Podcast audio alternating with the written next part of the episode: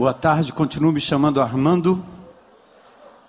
Muito feliz de estar aqui adorando e louvando ao Senhor junto com vocês. Queremos saudar as pessoas também que nos veem pela internet. Várias pessoas em vários lugares do Brasil, até fora daqui mesmo, estão sintonizados aí com a gente.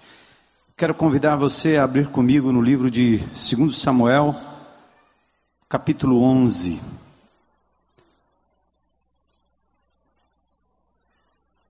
Segundo Samuel, segundo livro de Samuel, capítulo 11. Eu convido você a se colocar em pé comigo para a leitura desse texto. Não é obrigado, pode ficar à vontade se você não quiser.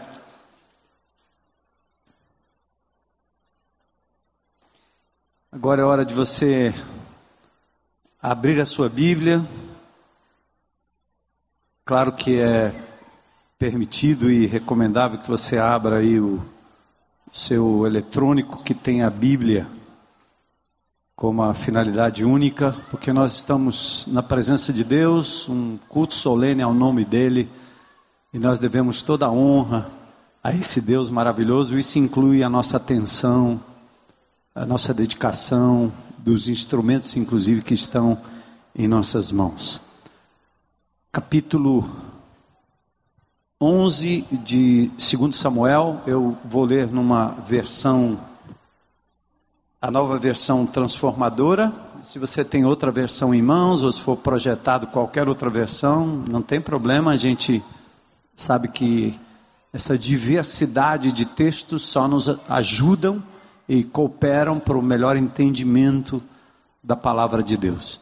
É, segundo Samuel é um livro que trata é, mormente uh, de Davi, o seu reinado, depois que Samuel, o último dos juízes e o primeiro dos profetas, unge Saul rei, a pedido do povo, não pela vontade de Deus.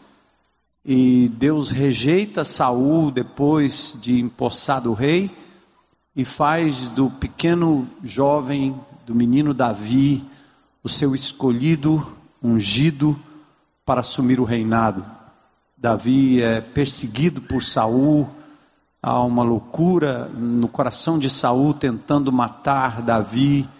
E Davi é o guerreiro que o defende, que o defendeu diante dos filisteus, e mesmo assim teve que amargar fugas e mais fugas até o dia em que ele assume o reinado e aqui nós estamos no momento da vida do rei Davi, em que ele está consolidado no seu reinado. É, como rei, tinha mais do que uma mulher, sete mulheres, várias concubinas, coisa que Deus jamais aprovou, e mesmo assim, o Senhor ainda foi capaz de lidar com o coração de Davi. Mas o texto diz que no começo do ano, logo no início do ano, época em que os reis costumavam ir à guerra. Davi enviou Joabe e as tropas, e as tropas israelitas para lutarem contra os amonitas. Eles destruíram o exército inimigo e cercaram a cidade de Rabá, mas Davi, ele ficou em Jerusalém. Época em que os reis deveriam sair, e aí diz que numa tarde, nesse início de ano, Davi levantou-se da cama e foi passear pelo terraço do palácio. E diz o texto: do terraço ele viu uma mulher muito bonita tomando banho. E o texto então diz que ele mandou alguém procurar saber quem era aquela mulher. Disseram-lhe: é Batseba, filha de Eliã e mulher de Urias o Itita. Davi então mandou, como rei, que trouxessem a mulher, se deitou com ela, teve relações com ela, que havia acabado de se purificar da impureza da sua menstruação, depois voltou para casa. Ela voltou para sua casa. A mulher engravidou e mandou um recado a Davi, dizendo: que estava grávida. Em face disso, Davi mandou esta mensagem a Joabe: Envie-me Urias, o Itita, o esposo da mulher com quem ele cometera adultério, e Joabe, seu capitão de guerra, o enviou. Quando Urias chegou, Davi, o rei, perguntou-lhe como estavam Joabe e os soldados e como estava indo a guerra. Ele disse, Davi dizendo a Urias: Vá descansar um pouco em sua casa. Urias saiu do palácio e logo lhe foi mandado um presente da parte do rei. Mas Urias dormiu na entrada do palácio, onde dormiram os guardas de seu senhor, e não foi para casa. Quando informaram a Davi que Urias não tinha ido para casa, ele perguntou: Depois da viagem que você fez, por que você não foi para casa? Urias respondeu: A arca e os homens de Israel e de Judá repousam em tendas. O meu senhor Joabe e seus soldados estão acampados ao ar livre. Como poderia eu ir para casa para comer, beber e deitar-se com minha mulher? Juro por teu nome e por tua vida que não farei uma coisa dessas. Então Davi lhe disse: Fique aqui mais um dia, amanhã eu o mandarei de volta. Urias ficou em Jerusalém, mas no dia seguinte, Davi convidou para comer e beber e o embriagou. À tarde, porém, Urias saiu para dormir em sua esteira, onde os guardas de seu senhor dormiam, e não foi para casa. De manhã, Davi enviou uma carta a Joabe por meio de Urias, e nela escreveu: Ponha Urias na linha de frente, deixe-o onde o combate estiver mais violento, para que seja ferido e morra.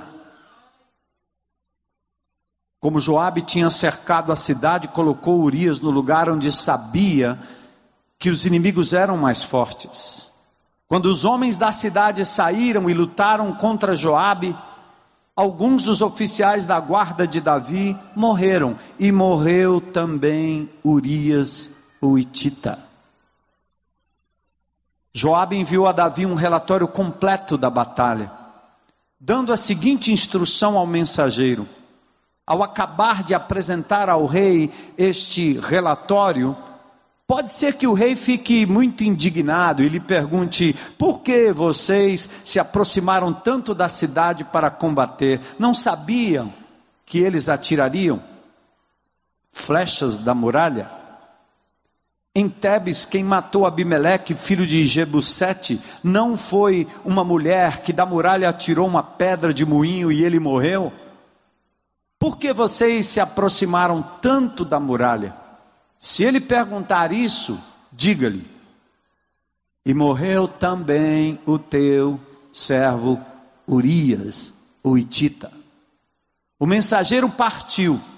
Ao chegar, contou a Davi tudo o que Joabe lhe havia mandado falar, dizendo: Eles nos sobrepujaram e saíram contra nós em campo aberto mas nós os fizemos retroceder para a porta da cidade. Então os flecheiros atiraram do alto da muralha contra os teus servos e mataram alguns deles, e morreu também o teu servo Urias, o Itita.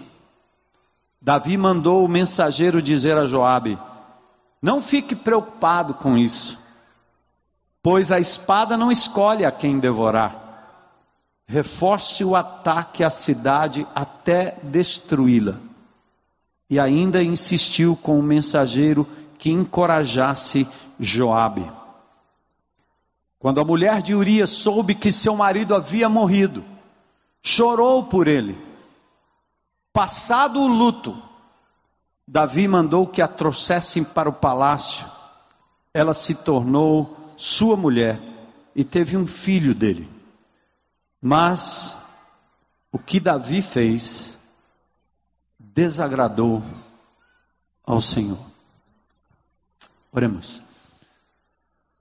Bendito seja o teu nome, bendita seja a tua presença aqui nesse lugar, Espírito Santo de Deus.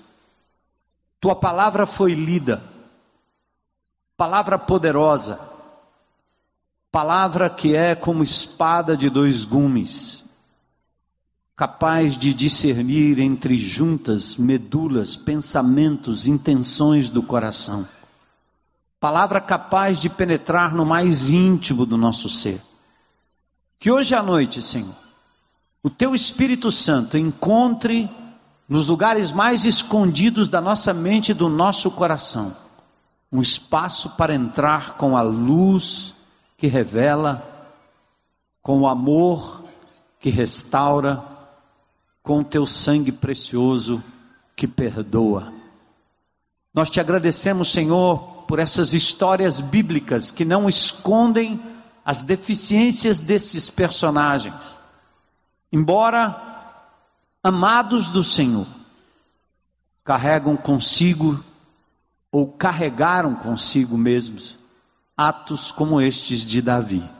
Fala conosco hoje à noite. Nós nos submetemos a Ti inteiramente. Pedimos que o Teu Espírito opere neste lugar para a derrota do Teu inimigo, para a vitória sobre o pecado, para a glória do Teu Filho Jesus. Em nome de quem oramos e agradecemos.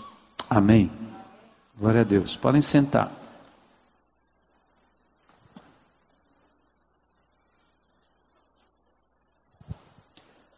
Segredos de família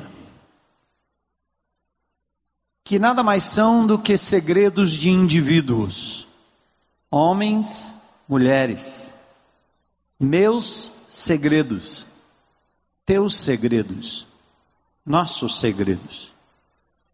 Talvez vale lembrar um texto da palavra de Deus antes da gente prosseguir.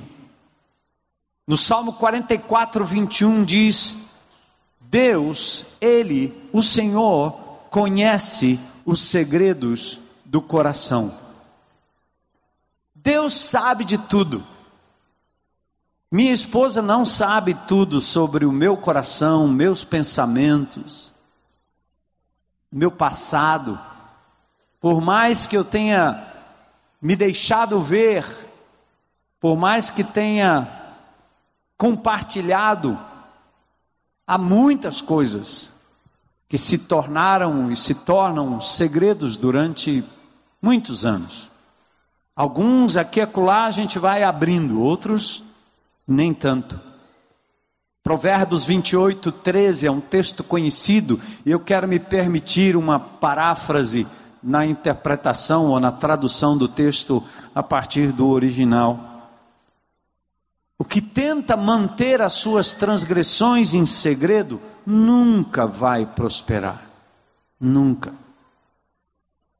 mas quando as revela e se prontifica a não mais voltar à prática ou agir de forma maléfica em função destas práticas, esta pessoa alcança do Senhor a misericórdia. Toda família, e nós estamos falando de família, carrega consigo um estoque de segredos coisas não ditas, fatos não revelados, desejos reprimidos, práticas escondidas, abusos sofridos, violência praticada, enfim, segredos sufocados muitas vezes pelo medo de revelar. E alguns desses segredos, se não a maioria deles, acaba sendo traduzido em atitudes, em atos, em vícios, em adicções, em coisas que nem às vezes têm relação com o sofrimento lá do passado. Em 2004, o cineasta Shyamalan lançou um filme intrigante chamado A Vila. Nós, como igreja, fizemos um acampamento jovem baseado nessa temática. Algumas famílias, com o intuito de se separarem ou separarem os seus filhos do mundo, da cidade grande, resolveram morar definitivamente numa vila. Fundaram essa pequena vila que era cercada por uma floresta. E nesta floresta viviam criaturas sedentas por sangue, monstros. E só os conselheiros da vila sabiam a verdade sobre tais criaturas. E ao tocar o sino, todos se recolhiam, protegendo-se daqueles dos quais não ousamos falar. Isto ilustra bem o meu estoque, seu estoque, o nosso estoque de segredos. Segredos que regem a nossa vida, o nosso comportamento por anos. Que às vezes de fato explicam melhor coisas que nós nem entendemos. Por que agimos como agimos? Por que nos tornamos o que nos tornamos? Indivíduos ou famílias carregam consigo segredos dos quais não se ousa falar. Como se o sino tocasse constantemente a partir da juventude, da adolescência, e nós vamos nos trancando na vila, com medo de ultrapassar a floresta e ser devorado por aqueles dos quais não ousamos falar. Carregamos o medo, a culpa, o ódio, a vergonha, os complexos, as rejeições e vamos nos acostumando a elas, lançando cortina de fumaças que por vezes nos tornam críticos de nós mesmos, críticos de tudo que está ao nosso redor. Estudiosos do comportamento humano dizem que alguns comportamentos doentios, patológicos, que se manifestam a partir da adolescência, tais como agressividade, ira, quase todo tipo de adicção, pornografia, sexualidade confusa, nada mais são do que uma forma de colocar para fora traumas sofridos ou traumas que causamos em outras pessoas lá atrás. Coisas das quais não ousamos falar. Eu quero logo fazer a pergunta para nós, para você, para mim. Você carrega uma mala de segredos? Uma mochila de segredos? Você tem algum segredo que você teria prazer em dizer? Acho que não. Dificilmente alguém guarda um segredo do qual teria prazer de falar, não é não? Mas quais segredos você tem mantido por anos a fio? Por medo talvez de não ser aceito, de não ser compreendido? Ou compreendida. Você já parou para pensar quantos desses segredos, em algum momento da sua vida, ou até hoje, têm prejudicado você, seu corpo, seu coração, sua saúde, sua sanidade? E mais, quanto disso tem prejudicado sua própria família? Quanto disso continua prejudicando a sua geração e gerações futuras serão prejudicadas por conta desta mala de segredos. Vamos falar sobre os segredos de Davi, não é? Já lemos o texto. Davi nasceu por volta de 1040 antes de Cristo. Provavelmente morreu em 970 antes de Cristo. Se você quiser um número redondo, o personagem Abraão viveu dois mil anos antes de Cristo. O personagem Davi viveu mil anos antes de Cristo.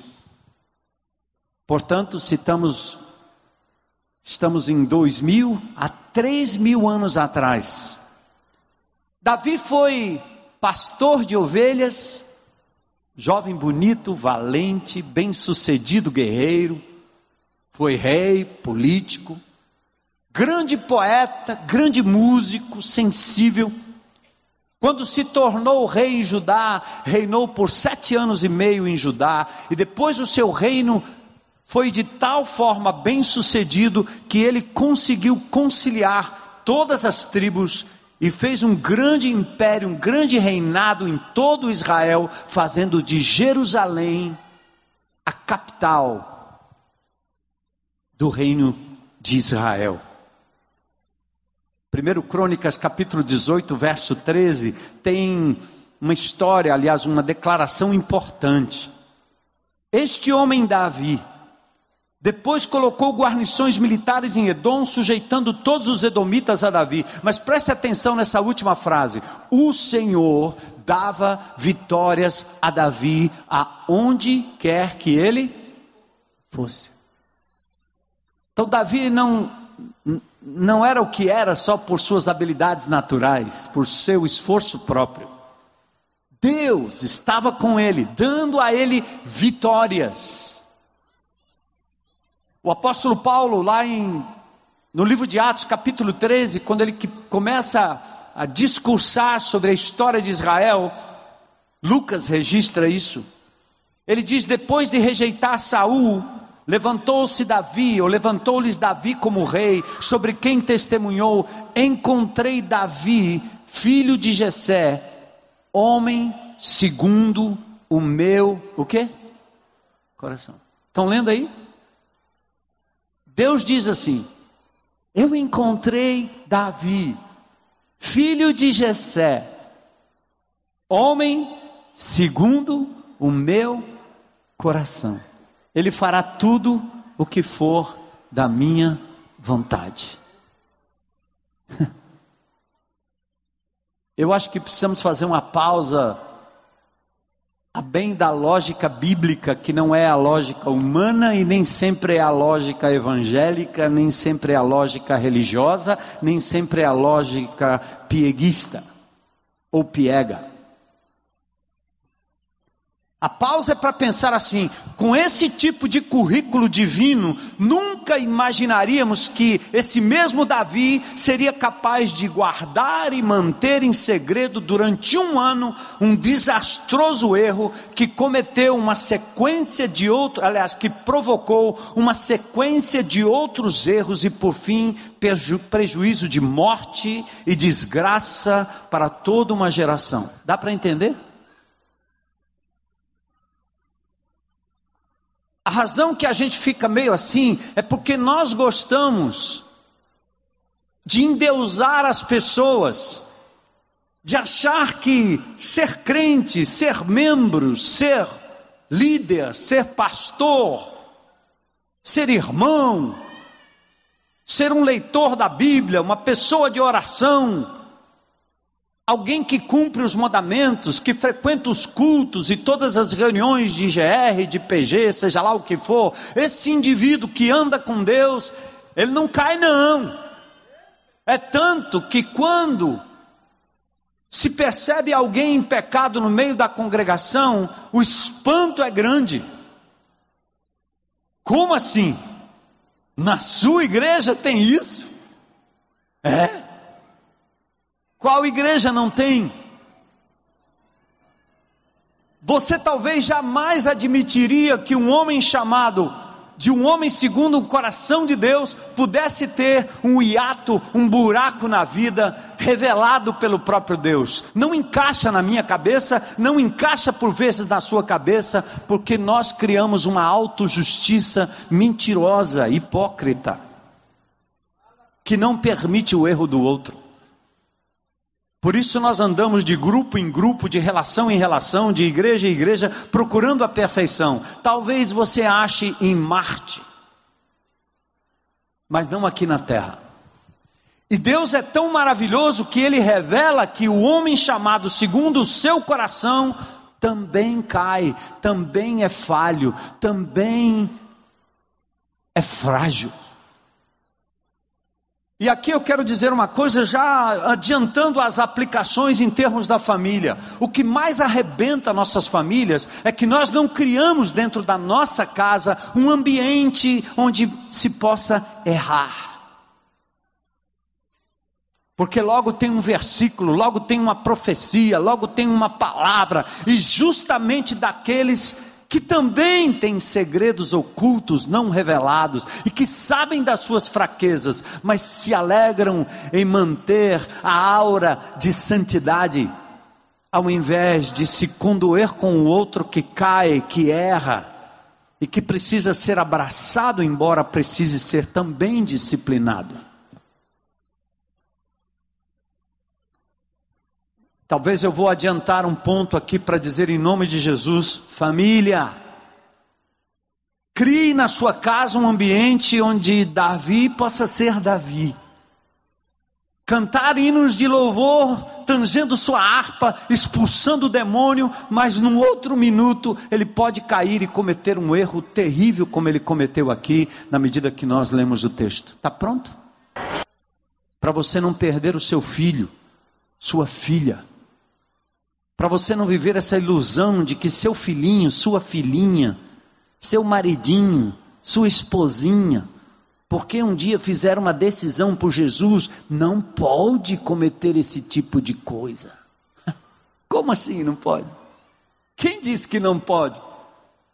Deus abre a palavra e deixa registrado através de João, o apóstolo: se alguém disser que não tem pecado, é um mentiroso e a verdade não está nele.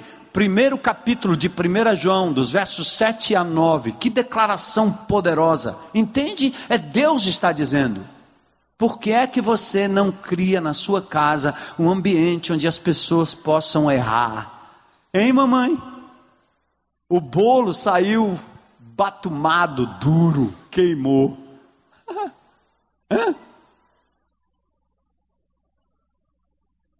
O furo do que o papai fez na parede foi maior do que o que precisava. Hein? A criança tropeçou e quebrou. Quebrou o prato, quebrou, quebrou, quebrou. É criança.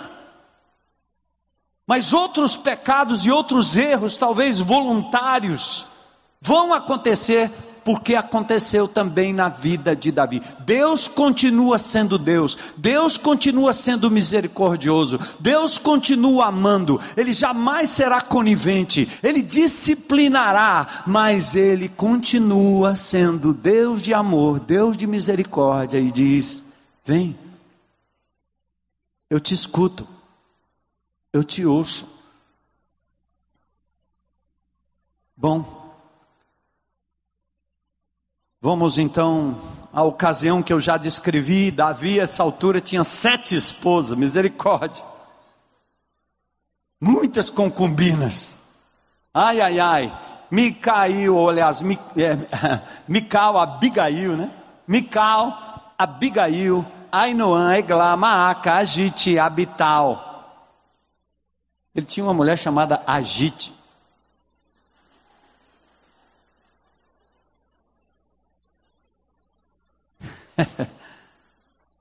Mas Deus tinha alertado: ó oh Israel, não queiram rei segundo as nações, porque eles vão se encher de mulheres, eles vão cobrar duros impostos para manter a corte, manter o seu exército. Não façam, mas Israel assim o fez e assim teve que pagar o preço.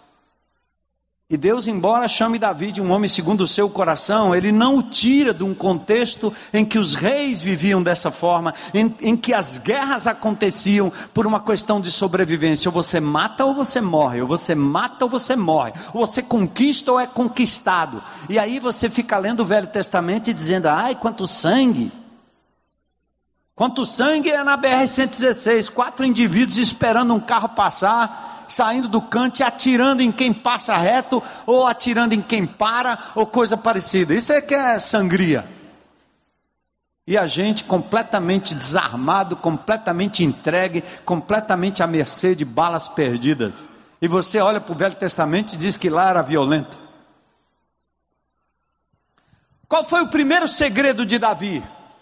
De acordo com o texto, por volta do ano 980 a.C., à tarde, enquanto se entregava aos caprichos da sua família, Davi estava tirando uma siesta depois do almoço, assistindo Vale a pena ver de novo.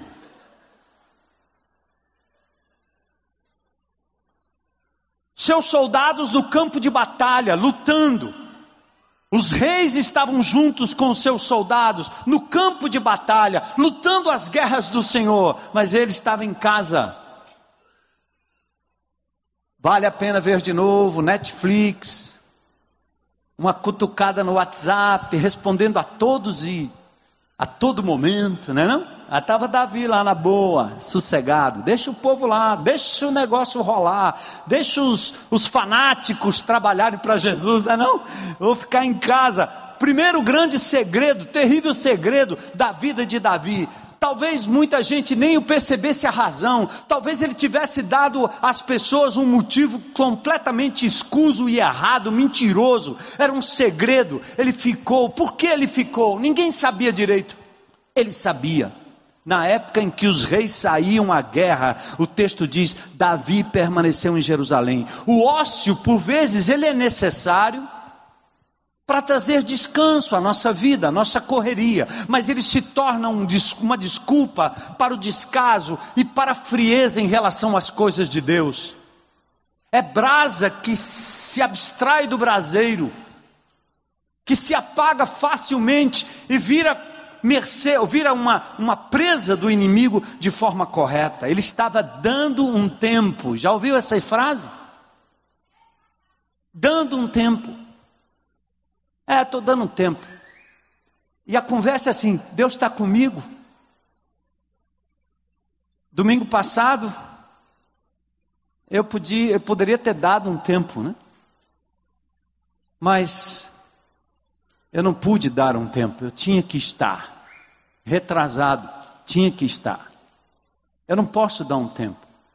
Eu tenho que estar alerta, apoiando meus irmãos, orando por eles não preciso estar todo o tempo, a todo momento, mas não posso dar um tempo.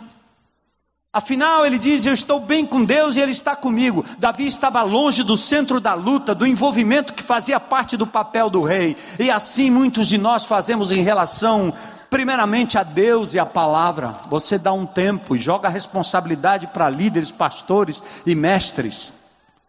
Você dá um tempo da comunidade, do lar, da família, dos estudos, das obrigações. Mente vazia é oficina do diabo.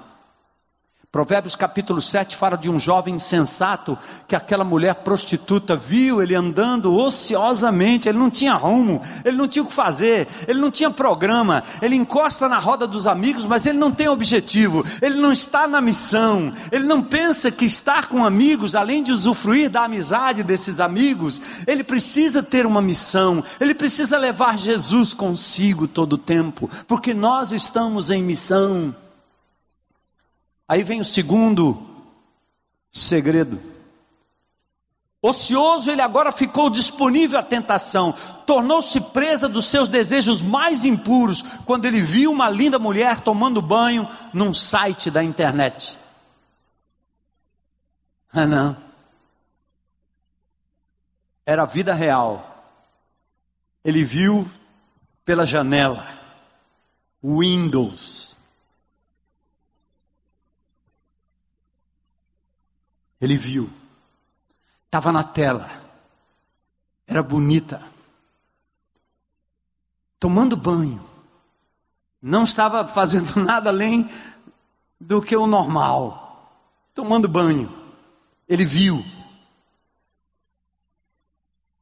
A mente é estimulada, o desejo é acionado, o aparente controle da situação lhe encoraja e o corpo se rende ao erro, porque é Jó que diz no capítulo 31: Você e eu, mulher e homem, nós olhamos tudo que uma prostituta, que um prostituto, que um pedófilo, que uma pedófila, nós olhamos tudo que um tarado, que um indivíduo completamente dominado pelo sexo vê. Nós vemos as mesmas coisas. Jó diz: Eu fiz um pacto com os meus olhos. Eu vejo, mas eu não mantenho os meus olhos ali para que isso não se torne no meu coração um laço e não crie raízes e desejos que o meu Senhor não permite. Não por fidelidade à minha mulher, não é por ela, não é pela sociedade, não pelos meus filhos, mas pelo Senhor. Eu não posso, eu não devo.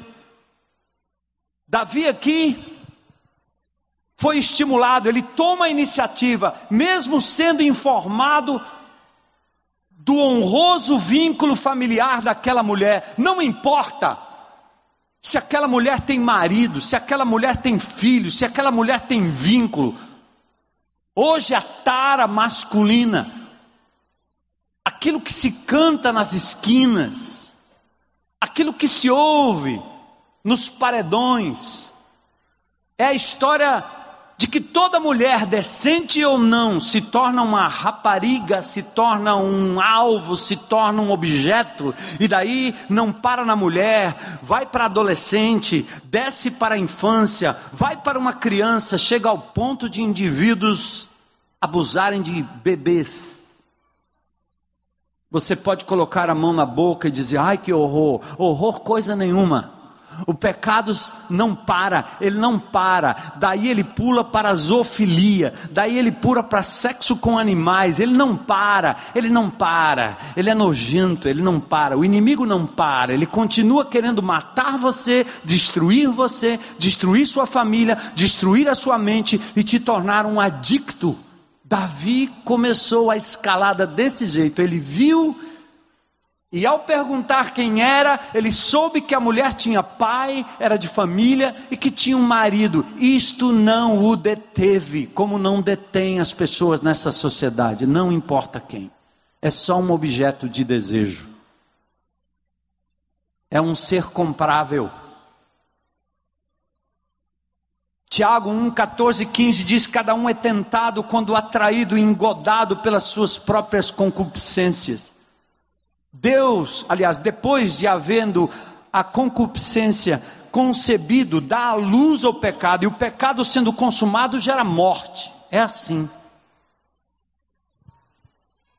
Você já se viu nesse terreno escorregadio, meu irmão, minha irmã? Você já se viu nessa circunstância em que a ocasião fisgou sua mente, direcionou seus dedos, suas mãos, seu teclado, depois seu dinheiro, sua força para cometer um erro no estilo Davi? É quase a história dos sites pornôs, né? Era o que acontecia antigamente na minha, na minha época não tinha esse acesso à internet, o máximo que tinham era aquelas revistinhas branco e preto, ou então aqueles filmes pornôs naqueles cinemas, nos lugares mais escondidos. E um jovem vem e diz: Pastor, eu estou com um problema. O que é?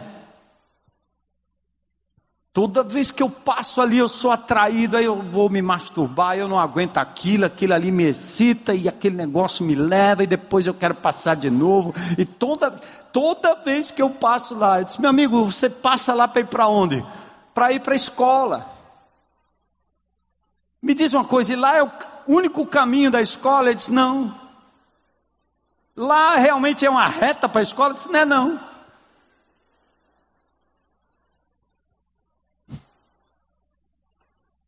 Fisgado. Davi foi fisgado. Pecado consumado, segredo não revelado, mas o segredo só durou enquanto a evidência da gravidez ameaçou revelar o erro. Porque nessa hora é o seguinte: eu fiz, está feito. Agora é o seguinte: quieta, cala a boca aí, mulher. Ele era rei e a mulher uma, uma servil, uma vassala, um uma pessoa qualquer do reino. É a mesma coisa que os adultos fazem nas nossas famílias em relação às nossas crianças. Chamam, atraem, abusam, prometem e exercem sobre elas um poder de silenciar pela autoridade, pela força, pelo medo, pela coação. É assim que acontece. Davi fez isso com aquela mulher. Só que teve um problema. Deus colocou o dedo. E ao colocar o dedo, a mulher ia trazer a evidência do pecado de Davi. Já não, era, não seria mais segredo. Batseba está grávida. Ela volta para dizer: saiba que eu engravidei. Ela sabia que não tinha tido relações com seu marido, porque o seu marido se mostrou muito mais fiel, muito mais dedicado ao Senhor e ao seu exército e à obra do que o próprio rei, do homem segundo o coração de Deus. E aí Davi faz o quê? Um pecado chama outro pecado, um abismo chama outro abismo.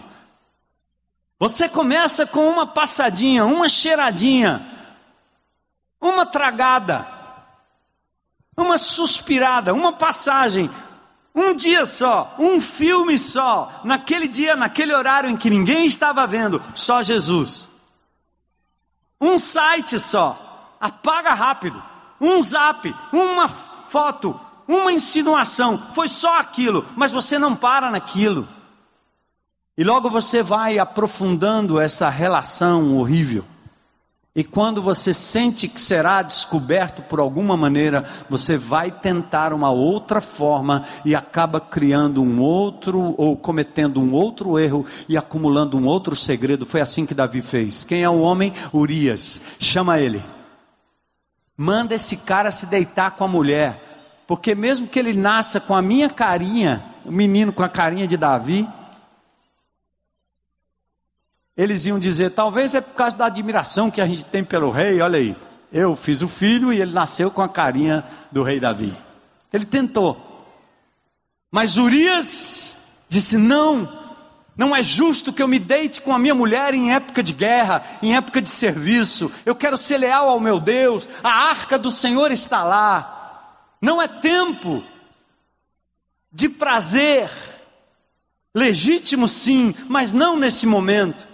Davi embriaga o homem. Esse cara encaixaçado, bêbado, ele vai. Opa! Vai achar o rumo de casa, ele acha. Mesmo bêbado, ele se manteve fiel e disse: Não vou.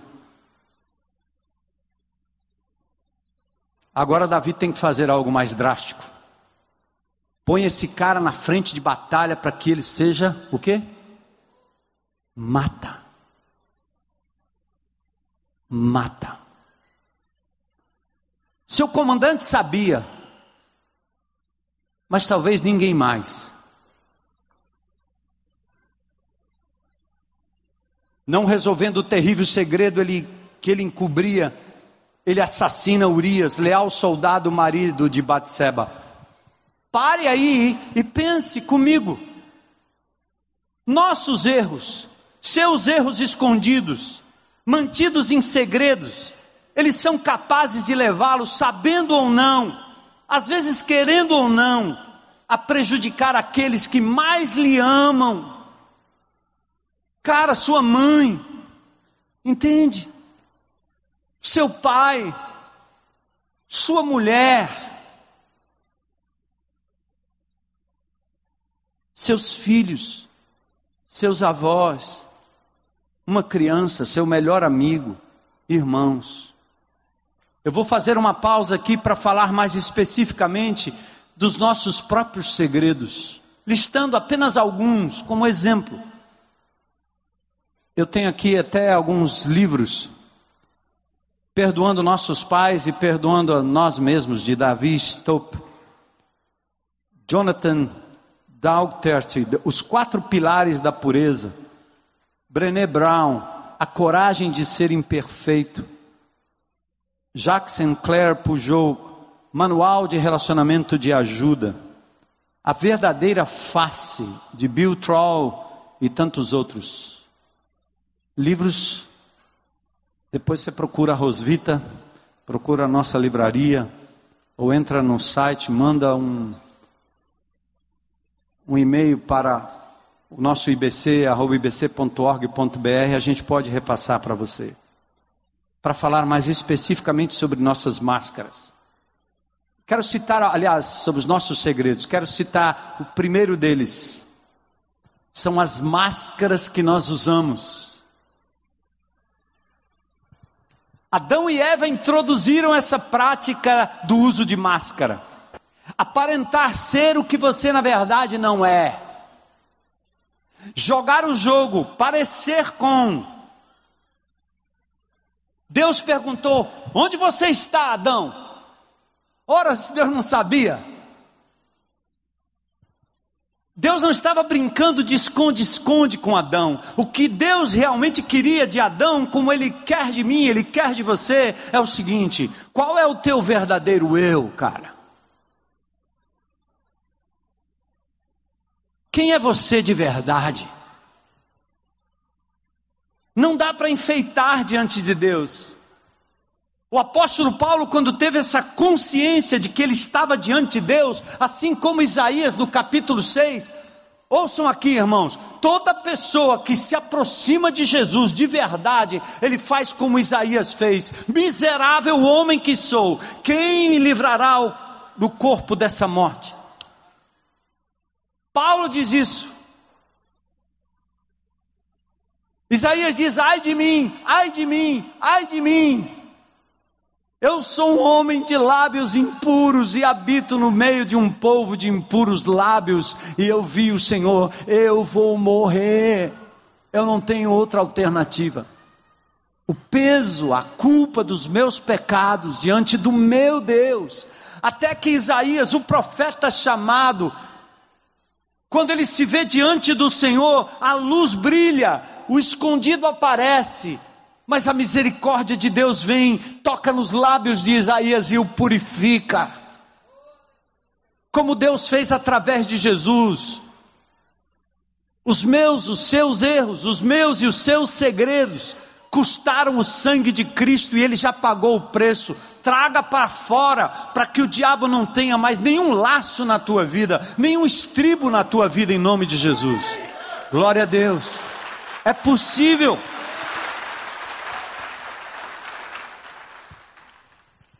Quando cometemos um erro e nos envergonhamos de algo que aconteceu conosco, nós não gostamos da nudez.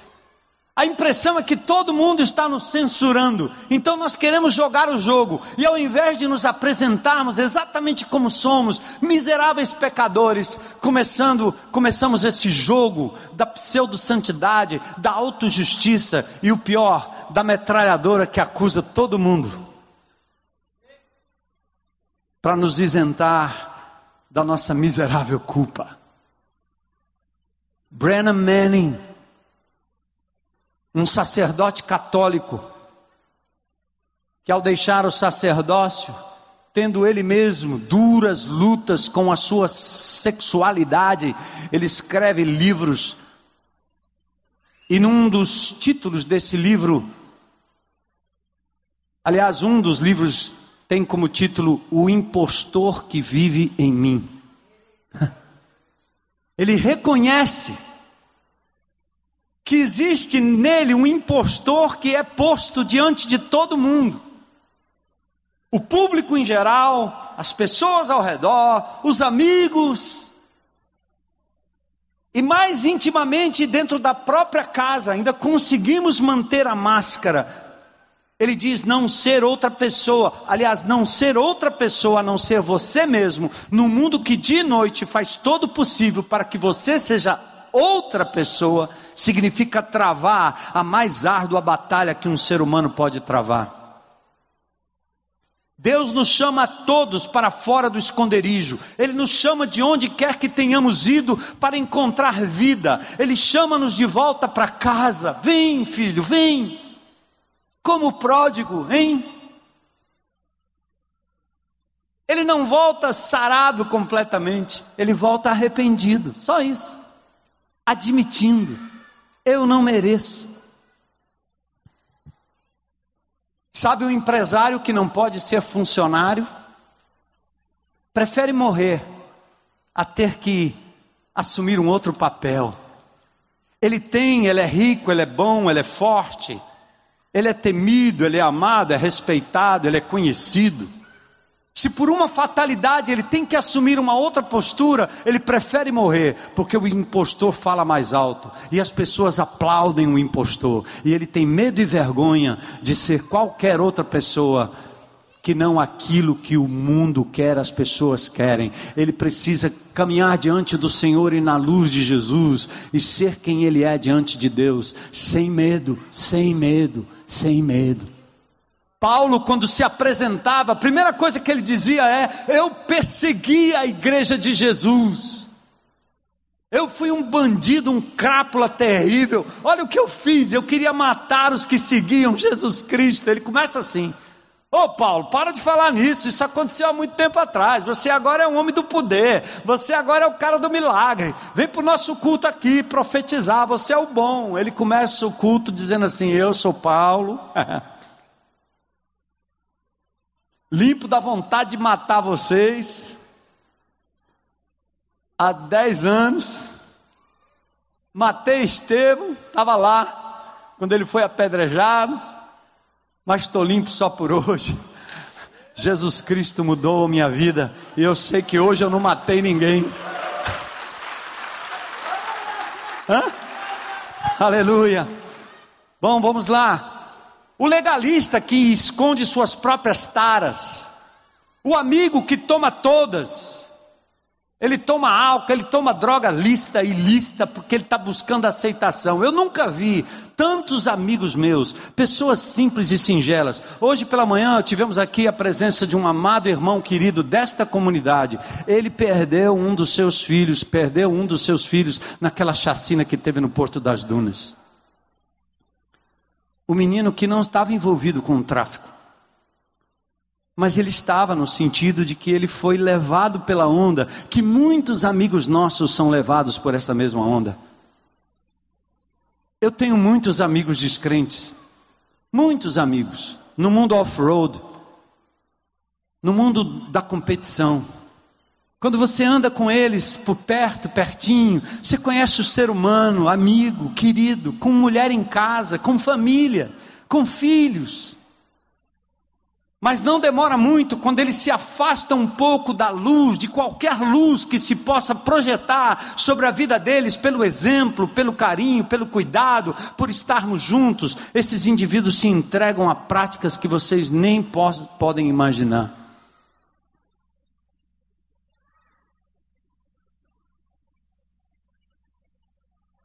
Segredos. E eles têm que jogar o jogo e vestir uma máscara para tomar todas, beber todas, curtir todas, estar com todas, enquanto a mulher está em casa, muitas vezes enquanto o marido está em casa. Mulheres de Deus que outrora estavam na presença do Senhor, cuidando da sua família, de repente saem, e aí agora vão para a faculdade, vão para o trabalho, o happy hour chega, e ela se encontra com aqueles indivíduos, começa a se sentir importante, tem que jogar o jogo, chuta tudo para cima porque tem que andar de acordo com a onda, ser aquilo que não se é de verdade. Outro segredo destrutivo é o abuso. Você abusou ou foi abusado?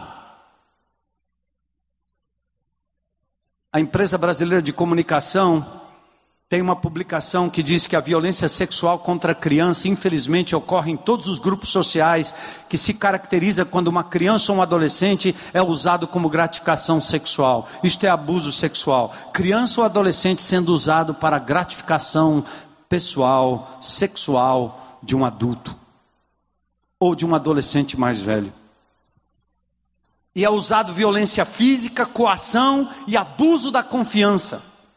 Frequentemente o agressor é membro da família, responsável pela criança, alguém que ela conhece, no qual confia e com quem muitas vezes tem estreita relação de afetividade. E o indivíduo, na sua tara louca, no seu segredo louco, ele se vê como Davi, não resiste.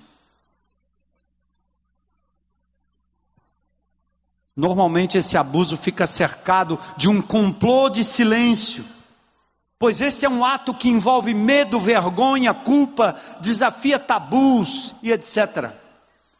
O silêncio ou o segredo da vítima é uma tentativa de preservar a família, evitando se dar conta da contradição existente entre o papel de proteção esperado da família e a violência que nela se dá. Em muitos casos, o silêncio e a negação caminham juntos. Quantos aqui foram abusados? Quantos abusaram e se mantêm até hoje? Com esse devastador segredo. E o que dizer da pornografia? Consumo ou cumplicidade com quem se alimenta da pornografia? O estudo da Universidade de Cambridge, publicado na própria revista Veja em abril deste ano, a neurocientista da Universidade de Cambridge, especializada em vícios, estudou vários casos de pornografia compulsiva. Pessoas entre 19 e 34 anos que tentam e não conseguem desvencilhar-se do hábito e perderam relacionamentos e empregos, todos se alimentam do vício com pornografia, pornografia online. Eles não conseguem mais serem naturais em casa com a mulher. Não há mulher do mundo que, estando em casa, consiga suplantar ultrapassar, satisfazer um indivíduo adoecido pela pornografia. E é só o que tem hoje em todo canto. Tem na igreja? Mas você demora para dizer sim, mas tem. Porque tem Davis aqui dentro. Tem mulheres e homens consumindo isso, fazendo dos seus parceiros tota, plenos escravos para fazerem coisas na relação sexual que fogem completamente aquilo que é natural, porque a mente está contaminada, não conseguem mais amar com amor puro, sensual, o amor da Bíblia, de cantares, não dá mais, não conseguem mais. Mas eu quero dizer em nome de Jesus o que eu disse para os meus amigos lá no meu site, nos meus colegas que hoje fazem daquilo que eu disse uma chacota e uma brincadeira para tentarem me ofender, mas eles não sabem que eles estão divulgando o poder que há no nome de Jesus. Isso tem cura. Isso tem cura. Primeiro precisa reconhecer essa sala escondida, esse maldito site, essas malditas fotos que são partilhadas e compartilhadas por aqueles que se deliciam nisso, enquanto são capazes talvez de fazer isso com suas próprias filhas. Porque o fazem com suas esposas, ou querem fazer, ou vice-versa, mulheres com homens também. Depoimento de Shellen Luben, uma estrela pornô que abandonou tudo e hoje está casada com um pastor que investiu nela durante anos e esperou a restauração dessa mulher. Ela disse que ao consumir pornografia, você está contribuindo para a sua própria morte, a e para a morte da sua família e da sua esposa. Não dá para dizer quantos viciados em pornografia perderam suas famílias e empregos. É triste. Eles estão contribuindo para que as crianças sejam abusadas. Se você quer uma boa razão para não ver pornografia, pense sobre a pornografia infantil. Apenas pense nesse exato momento em que eu estou falando com você que há criancinhas pequenas que estão sendo drogadas e estupradas agora, como qualquer qualquer um seria capaz de ver pornografia sabendo disso, dessa indústria maldita. Por isso, a palavra de Deus diz em Colossenses 3,5: façam morrer tudo que pertence à natureza terrena de vocês, imoralidade sexual, impureza, paixão, desejos maus e ganância, que é idolatria. O adultério, terceiro ponto aqui, seja real, seja virtual, pensamento, a prática, o adultério hétero, o adultério que o torna homo, família paralela, casamento deve ser honrado diante de todos, por todos, o leito conjugal conservado puro, a Bíblia diz: Deus vai julgar os imorais e os adúlteros, irmãos. O adultério já é, já se configurou como um dano social, foi até tido como crime, mas hoje não mais. Mas o adultério não é aprovado. Nem entre os homossexuais a traição é aprovada. a crimes passionais, mesmo entre os homossexuais. A fidelidade é um dever do casamento, um dever exclusivamente moral. O adultério pode acarretar em dano pessoal de natureza moral que gera constrangimento e sofrimento ao que foi traído. Volta para casa, volta para casa. Drogas, consumo e desfalque nas coisas por conta das drogas. O Brasil faz fronteira com 10 países, dos quais três são produtores de cocaína. Nós estamos dominados, são 15 mil quilômetros de fronteira. Nosso estado, nossos presídios, nossos bairros estão dominados pelas facções. Porque o poder público não só consome, como se torna sócio. Amarra um elefante com um barbante sabendo que ele tem força para fugir. Nossos presídios são de mentirinha. Porque os pobres, os soldados e, e, e guardas que estão ali, agentes penitenciários, pouca força têm contra o poder que está instalado ali dentro, comandando coisas aqui fora. E esses indivíduos estão ganhando por conta de segredos, por conta de máculas, de manchas cometidas contra eles na infância, na adolescência. Violência, o último tópico aqui do pessoal. A revista Exame diz que uma em cada três mulheres sofrem algum tipo de violência todo momento. Agressões físicas, o número é alarmante: 503 mulheres brasileiras são vítimas de violência a cada hora. Isso acontece na igreja? Só não acontece se você for uma marciana de Marte, uma ET ou um ET. Porque acontece violência física contra as mulheres, acontece violência verbal, violência emocional, violência que é feita por gestos, por tentativa de dominação. Homens de Deus, homens segundo o coração de Deus, mulheres segundo o coração de Deus, praticando violência dentro do lar, e tudo isso fica no segredo da família, triste segredo. Viva Maria da Penha! Glórias ao nome do Senhor Jesus, capaz de restaurar o homem violento, a mulher violenta, para que no lar o amor prevaleça.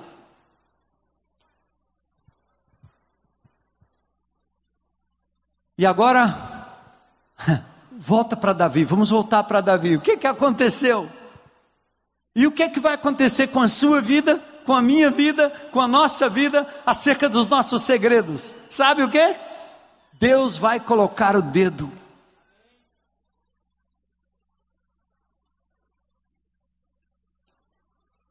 Os segredos são revelados. Números capítulo 32, verso 23 diz assim: E se não fizerdes assim, eis que pecastes contra o Senhor, e sabei, e sabei. Vamos ler juntos? E se não fizerdes assim, eis que pecastes contra o Senhor, e sabei que o vosso pecado vos há. Tem jeito, cara. Você esconde o erro e a sua maneira de agir te denuncia. Aí o Senhor enviou um profeta, aliás, Natan, para falar com Davi. Um ano depois, quase um ano depois. E ao chegar, ele disse: Dois homens viviam numa cidade, um era rico, outro era pobre. Esse homem rico tinha várias ovelhas. Chega um amigo em casa, e ele, ao invés de matar uma das suas inúmeras ovelhas para oferecer alimento, ele pegou aquela única ovelhinha do homem mais pobre e sacrificou-a. Aí o verso 5 do capítulo 12 de 2 Samuel, quando Natan, veja que Natan não chega dizendo para Davi assim: Ei Davi, O Senhor me revelou aqui que você adulterou com Batseba, que você ficou no terraço vendo internet, que você ficou assistindo Netflix, que você entrou no site pornográfico. Deus me revelou tudo isso aqui agora. Não, não, não, não. Que você matou o marido dela. O profeta não fez isso. O profeta contou uma história para ele. Ei, rei Davi, tem uma história para você. Quando ele contou a história de que aquele homem matou a única ovelhinha daquele pobre coitado, Natan simplesmente disse: O que é que você acha? O que é que você acha daquele indivíduo com sua mulher? Que que você acha daquela criança tenra, cuidada e amada pelos seus pais que você abusou? O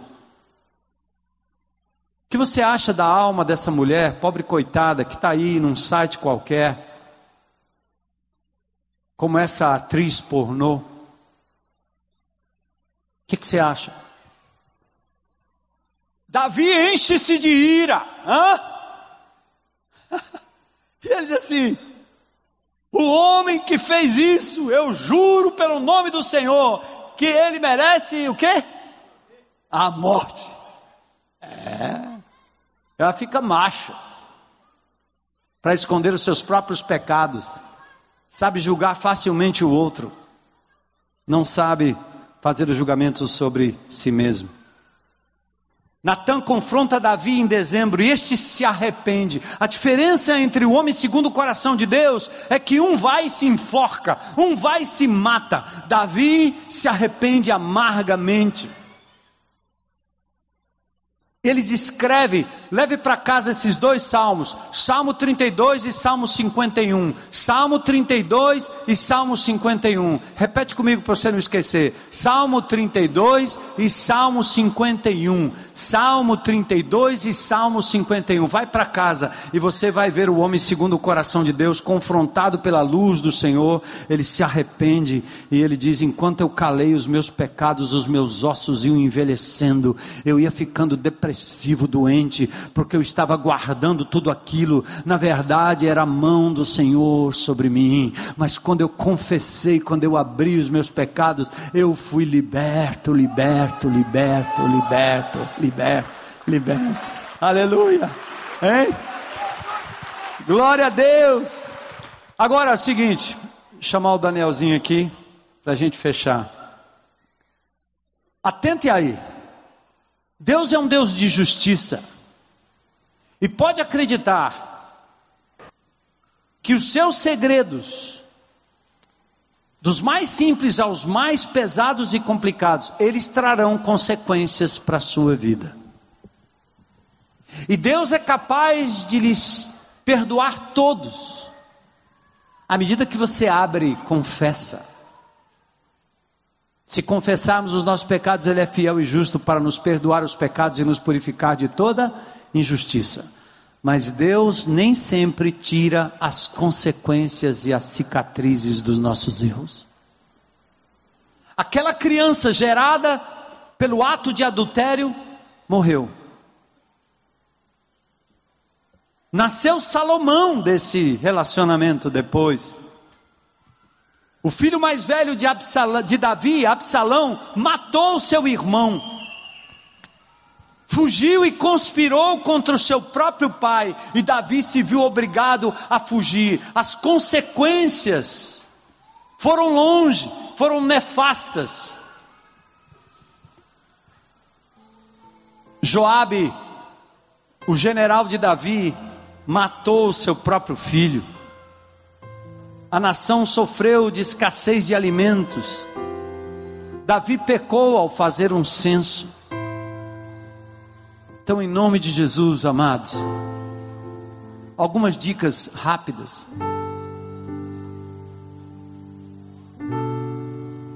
Admita o problema. Peça perdão a Deus e aos implicados na história. Reconheça os gatilhos da internet, das relações, da sua própria personalidade que te faz reagir ou agir de forma errada traga Deus para o seu silêncio. Saiba lidar com as cicatrizes e as fragilidades e os lapsos e até com as recaídas. Peça ajuda ao seu GR. Peça ajuda ao celebrando a restauração. Você vai ouvir a partilha limpo só por hoje. Peça ajuda. Um conselho à família, famílias da IBC, famílias que me ouvem, todas as famílias. Admitam que na família todos somos imperfeitos, mesmo tendo piedade, mesmo amando Jesus, mesmo abrindo a palavra de Deus a cada dia, continuamos na dependência dEle, imperfeitos, e ao menor descuido, nós vamos tropeçar. Permita na sua família um ambiente de arrependimento, de perdão, de amor, que os seus filhos, qualquer que seja o pecado que eles tenham cometido, qualquer que seja o segredo, que eles encontrem abertura, mesmo que vocês não gostem, mas diga a eles: tem um coração aqui aberto para lhe ouvir. Onde você está, meu filho? Onde você está, minha filha? E aí abraça. Depois, no meio do caminho, você conta uma história. Você vive a história. Você ama o suficiente para tê-lo por perto. Eu tenho falado aqui daquele menino, Arthur, que quebrou o bracinho, filho de um dos líderes do tráfico aqui na nossa região. Essa igreja amou, amou, amou uma consulta marcada lá, não sei para onde, foi realizada agora. O menino tirou o fiozinho, voltou para casa bem. A família e o pai estão gratos a Deus porque alguém olhou para eles, alguém demonstrou amor, alguém amou como Jesus amaria. É muito lindo isso, né? Mas é um traficante. E daí? Eu sou um. Eu fui um. Pior. Muito pior. Esse Senhor Jesus me amou, me resgatou, me fez limpo só por hoje. Eu seria capaz disso e muito mais. Glória a Deus. Cara, recebe na tua casa, abre tua família, abre ambiente para a confissão da menina, do menino, maridão da mulher deixa ela falar. Teu marido, deixa ele falar, deixa ele falar das suas loucuras.